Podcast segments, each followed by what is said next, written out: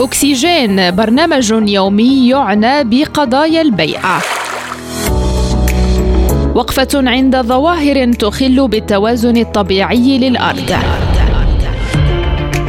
أكسجين نافذة خضراء على إنجازات ومبادرات لحماية كوكب الأرض. مستمعي ريم راديو أهلا بكم في حلقة جديدة من برنامجكم اليومي أكسجين. تحدث معظم الأمراض بسبب العيش في مناطق غير صحية. وفي ظل هذه الظروف تنشط الكائنات الحية المسببة للأمراض وتؤدي إلى عدوى مختلفة للإنسان والبيئة.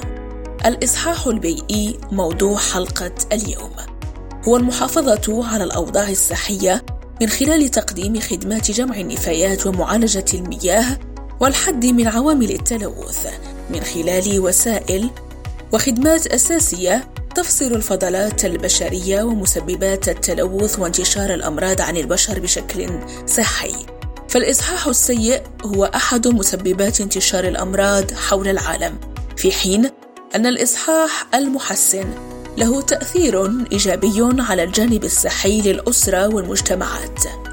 ويهدف لمكافحة نواقل الأمراض من حشرات وحيوانات وفضلات بشرية وتلوث للمياه وذلك لمنع وقوع الأمراض والعدوى وتفشيها بين الناس وفي إحصائية عرضتها اليونيسيف عام 2015 يفتقر قرابة 50% من سكان العالم النامي إلى مرافق صحية محسنة ولا يزال أكثر من 884 مليون شخص مستمعين يستخدمون مصادر مياه شرب غير آمنة وأقرت الجمعية العامة للأمم المتحدة عام 2010 بأن الحصول على مياه الشرب وخدمات الإصحاح المأمونة والنظيفة يعد حقا من حقوق الإنسان ودعت الدول إلى بذل الجهود من أجل المساعدة على توفير مياه الشرب وخدمات الإصحاح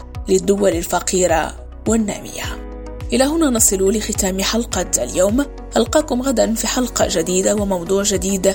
دائما على إذاعتكم ريم راديو. دمتم في رعاية الله. السلام عليكم.